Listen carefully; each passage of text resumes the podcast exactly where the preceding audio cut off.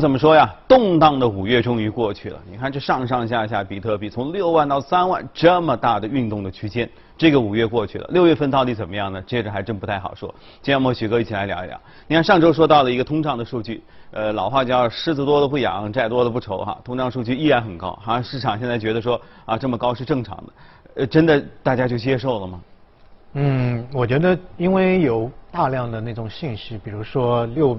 有六万亿的一个刺激，对，然后又看到周边的一些，无论是生活的资料，或者说工业的原材料的价格，都是有一个明显的上涨，所以再加之疫苗的打下去之后，复工率，街上走的人也多了，这个预期我觉得是正常的。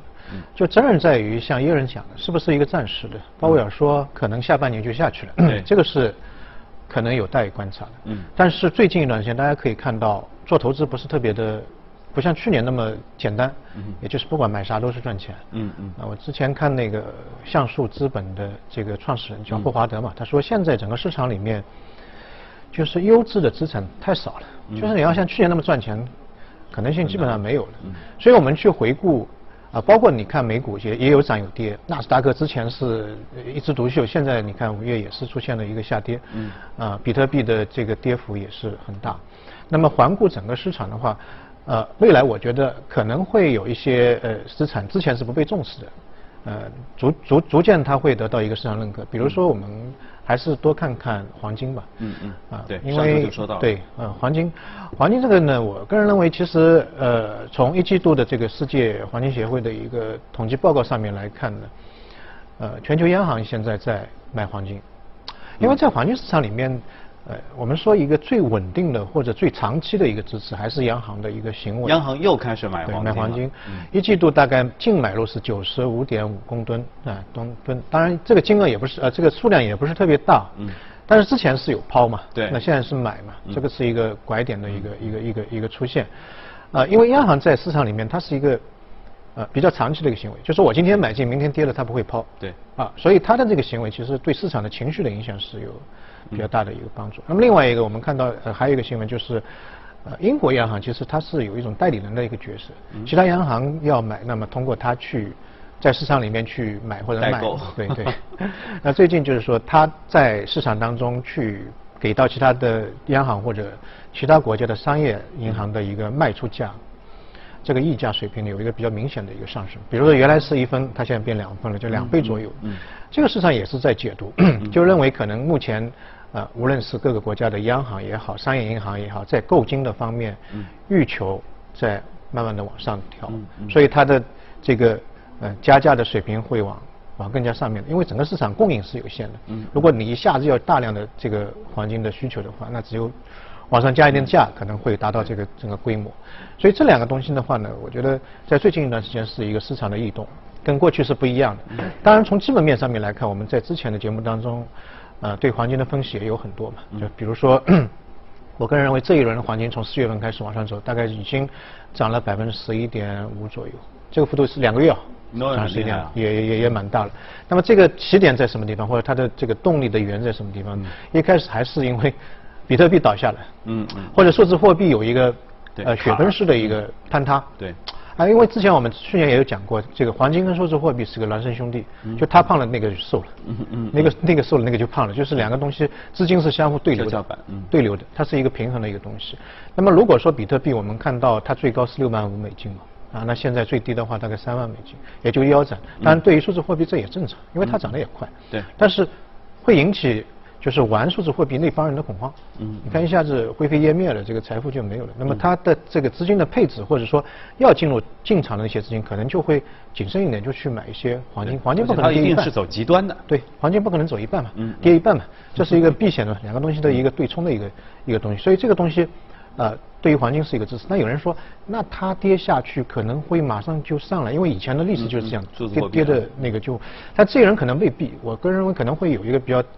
中长期的调整，因为从各国的监管对于数字货币的管控来看，可能是一个比较长期的一个，而且越来越越来越严格。我们看到像美国的话，你的数字货币或者加密货币的交易超过一万美金就要上报国税局，它税务局要监控你嘛，监控你。那这个对于那些呃比较大量的交易其实是有有一个影响。另外一个就是说，今年的夏天，美国要发布自己的它的央行的一个这个数字货币的一个报告，当然不是数字货币啊，一个报告。嗯。那对于市场的整个情绪会是有一个影响。那你看正规军要进场了，是不是会先清场一下？对。是吧？嗯。那这个东西对于我相信是一个比较长期的一个一个影响。所以它可能会反弹，但是在最近来讲的话，整个舆论也好，环境也好，对比特币或者数字货币还是一个利空。那对黄金就是一个利好嘛？对，是倒过来的。嗯啊，那第二个就是说，我们看到全球的，呃，应该说整个利率状况还是处于一个比较友好，对环境比较友好的。现在，呃，我们不说这个低利率吧，就是很多地方像欧洲啊、瑞典、丹麦都是负利率。对啊，那负的利率。补贴。嗯。那你负利率持有黄金就是没有成本嘛？黄金因为是没有。利率的，嗯，如果整个全球的利率非常高的时候，各个国家央行都不愿意拿黄金，是。没有回报嘛，除非涨上去才有回报，是吧？所以这个东西对于呃，我个人认为呃，长期来看，对于黄金来说是一个利好。当然，最近也有一些风声，就是美国的美联储在在在在可能要讨论去怎么样退出 QE 嘛，嗯，但是退出 QE 分三步呢，第一个放放放风，就我们要退出，嗯。啊，那么第二个的话减减债，现在是每个月一千二百亿美金的一个一个规模嘛，那可能到一千七百、六百、五百，减完之后才才会到最后一步就是加息。嗯。但对于黄金来说，真正影响的就是利率，前期的影响其实比较少。嗯嗯。如果利率一旦往上调的话，黄金应声下跌。嗯。啊，因为这两个之间的关系大概是百分之九十二。嗯。啊，基基本上这个是涨，那个肯定是。但至少有黄金流出的上涨的时间是空间。所以。我们从美联储的措辞来看，他说我们要进行升息，那是目前来看是还还早，他也不敢，因为每一轮的这个大的市场波动就从升息开始，对啊波动。他现在美国经济其实尽管这个疫苗打下去是有效果，但也没有恢复到之前的。你像这个非农数据的话，嗯，恢复到之前可能还要一年左右，是一年左右，这个是一个比较呃大的问题。第二个就是我们刚才看到那个数据，呃，通胀，通胀还是比较高，嗯，而且大家都觉得可能未来会。更高，现在是这个核心通胀是大概三以上，嗯嗯，啊未未来下个月他们认为可能到三点五，三点五，嗯，整个市场的预期，我个人认为最近一段时间在往上走，嗯，原因就在于我们看到拜登先生的这个，有规模还是有点吓人，六万亿啊，去年特朗普三点一，呃，他今年二月六号上来是一点九，嗯，后面说集结二点二五，那现在是六。嗯，这个是随便说说的，逐步加嘛，嗯，因为他不怕嘛，印出来的钱就会流出这个美国本土嘛，嗯，那对于全球的整个货币的这个存量来讲，这个是一个比较大的一个增量，嗯，那么对于呃黄金这种抗通胀的金融产品，那肯定是一个利好，对，对吧？肯定是一个利好，所以只要市场的对于通胀的预期往上走，哪怕通胀的这个数据没没有往上走，但对于这种抗通胀的黄金其实还是一个利好。那么回过头来，我们去看 今年，呃，我们我们以前看黄金其实有一些指标的，就是看它跟其他的这种同类的物质之间的一个比例。对，比如说金银比啊什么。金银比，金银比过去五年平均水平大概是在八十左右，那么现在大概是七十，因为两个都是贵金属嘛。嗯嗯。那七十意味着就是黄金的涨涨幅没有到白银的这个涨幅。嗯。所以说，未来如果白银再涨，或者说白银保持不变，黄金也会涨。嗯啊，这是一个比较对比较好的一个一个迹象。还有一个就是金铜比，铜是一个工业的重要的原材料，铜博士嘛。对，工业好了，呃，整个经济好了，那铜就那铜涨了很多了。对，铜现在大概一万，对吧？那么现在黄金大概一千九，也就零点一九，零点历史的平均水平，过去五年大概零点二三，也就是黄金要到二千三。两千三。啊，才配得上，差不多，哎，对，可能上去一点也没关系，这波动嘛，围着它的价值中枢波动嘛，也就是我们之前有讲到的，就是全球大家看到，无论是木材、小麦还是贵金属或者金属，嗯，都在涨，对，但是唯一一个落伍的就是黄金，黄金，嗯，但是黄金也有工业的需求，是，当我们有一些这个宇航设备啊或者高端的那个电子产品当中，也是需要它的导电性的，所以它的这部分需求呢没有被开发。如果其他金属涨上去了，它没涨上来，它的替代性就会出现。是的，我是用黄金就可以了嘛，对吧？你便宜嘛，对，我就用这个东西可以。所以这个这个逻辑上面是顺畅的，但当然我个人认为是有风险。风险在什么地方呢？风险就在于，如果未来这个疫苗打下去，美国的经济复苏的状况出乎超于预期的话，整个美元的指数。可能会有一个反弹，因为今年美元指数其实下跌的，对，跌的还算是比较比较厉害的。嗯，那么如果说是美元反弹的话，可能呃，黄金也是应声呃出现的一个下跌。当然，现在市场对于那个数字货币也有一些不同的声音，就是前美国财长萨默斯就是说，如果说整个数字货币的规模达到黄金的这个三分之一的时候，数字货币就会纳入正规的资产配置当中的一部分，就正正规的那个资产。嗯嗯。呃，其实也从整个量上面来看，也不是太遥远的事情。嗯嗯。不是太遥远的事情，所以这个方面，我个人认为。呃，美元和数字货币的反弹可能是黄金未来的这个上涨路上的一个拦路虎，可能是一个障碍，这个会是比较大的一个障碍。嗯，所以从安全的角度，从稳妥的角度，从这个补呃补平这个价值平衡的角度，可能黄金是一个呃稳妥的选择。但是你要希望它能再大涨大落，甚至说它要回到像二零二零年左右的那那一波大行情的可能性也不大。对，因为大家去看现在市面上面的这些大类产品。安全边际比较高的，可能还只能是黄金算得上的一个。当然，中作为我们国内的投资者，如果你要进行这个黄金的一个投资或者说理财，啊，也有另外一道坎。嗯。那就是人民币汇率。嗯。因为我们如果是以人民币汇率来标价黄金的话，啊，最近其实是蛮受挫折的。嗯嗯。呃，因为这个人民币最近的升值的幅度。嗯。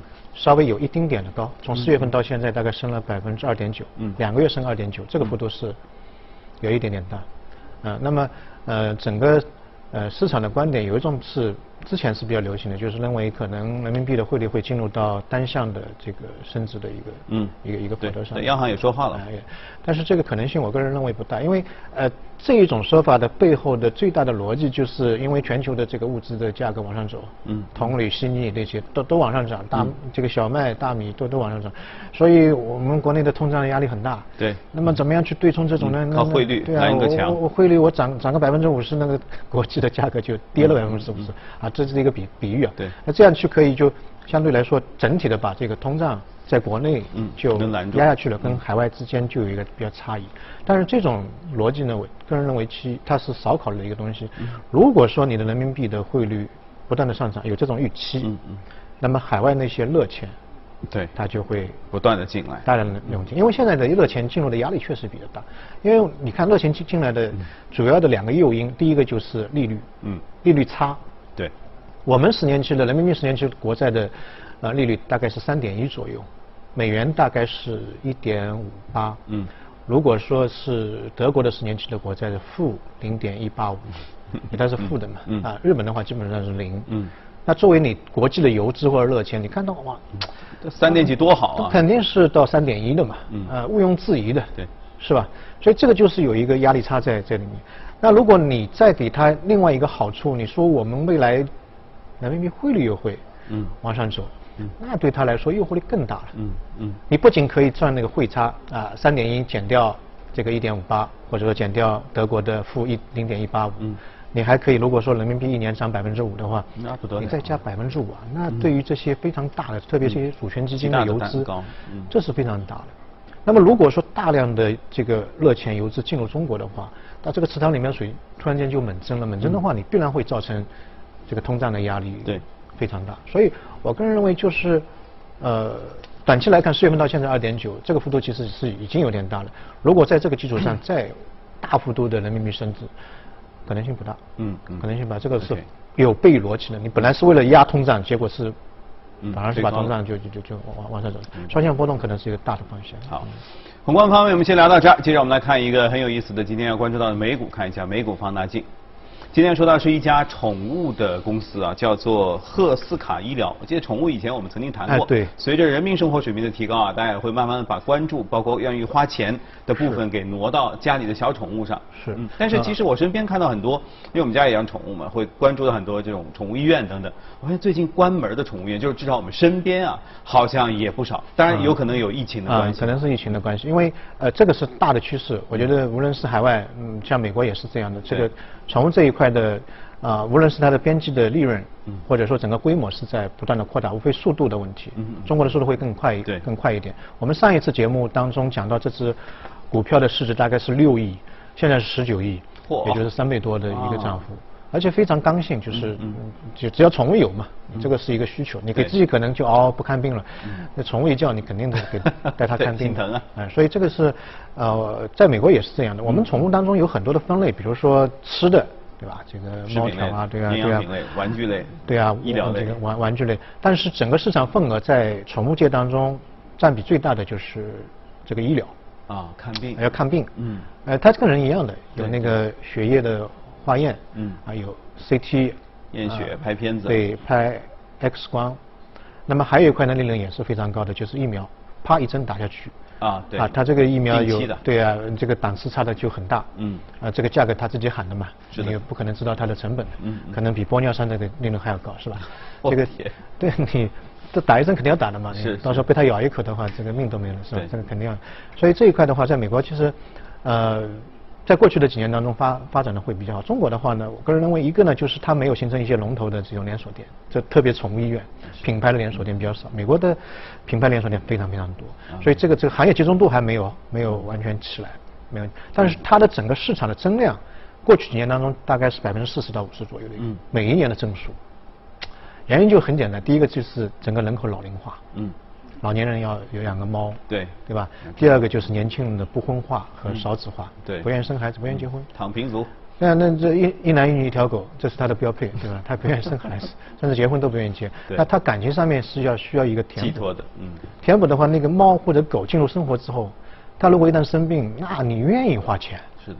这个不一样，跟你自己有的时候你钱少你就不出去消费了。它猫一生生病的话，上班都不上就抱着出去了。对，这是一个就是边际撬动的杠杆会比较大一点。真的是。啊，所以我们上次节目当中的逻辑跟现在逻辑其实是一样的。嗯。大家去看海外的那些也是一样的。嗯。最近几年当中，宠物经济其实是获得了非常长的一个发展。嗯。而且整个安全边际比人的那些医疗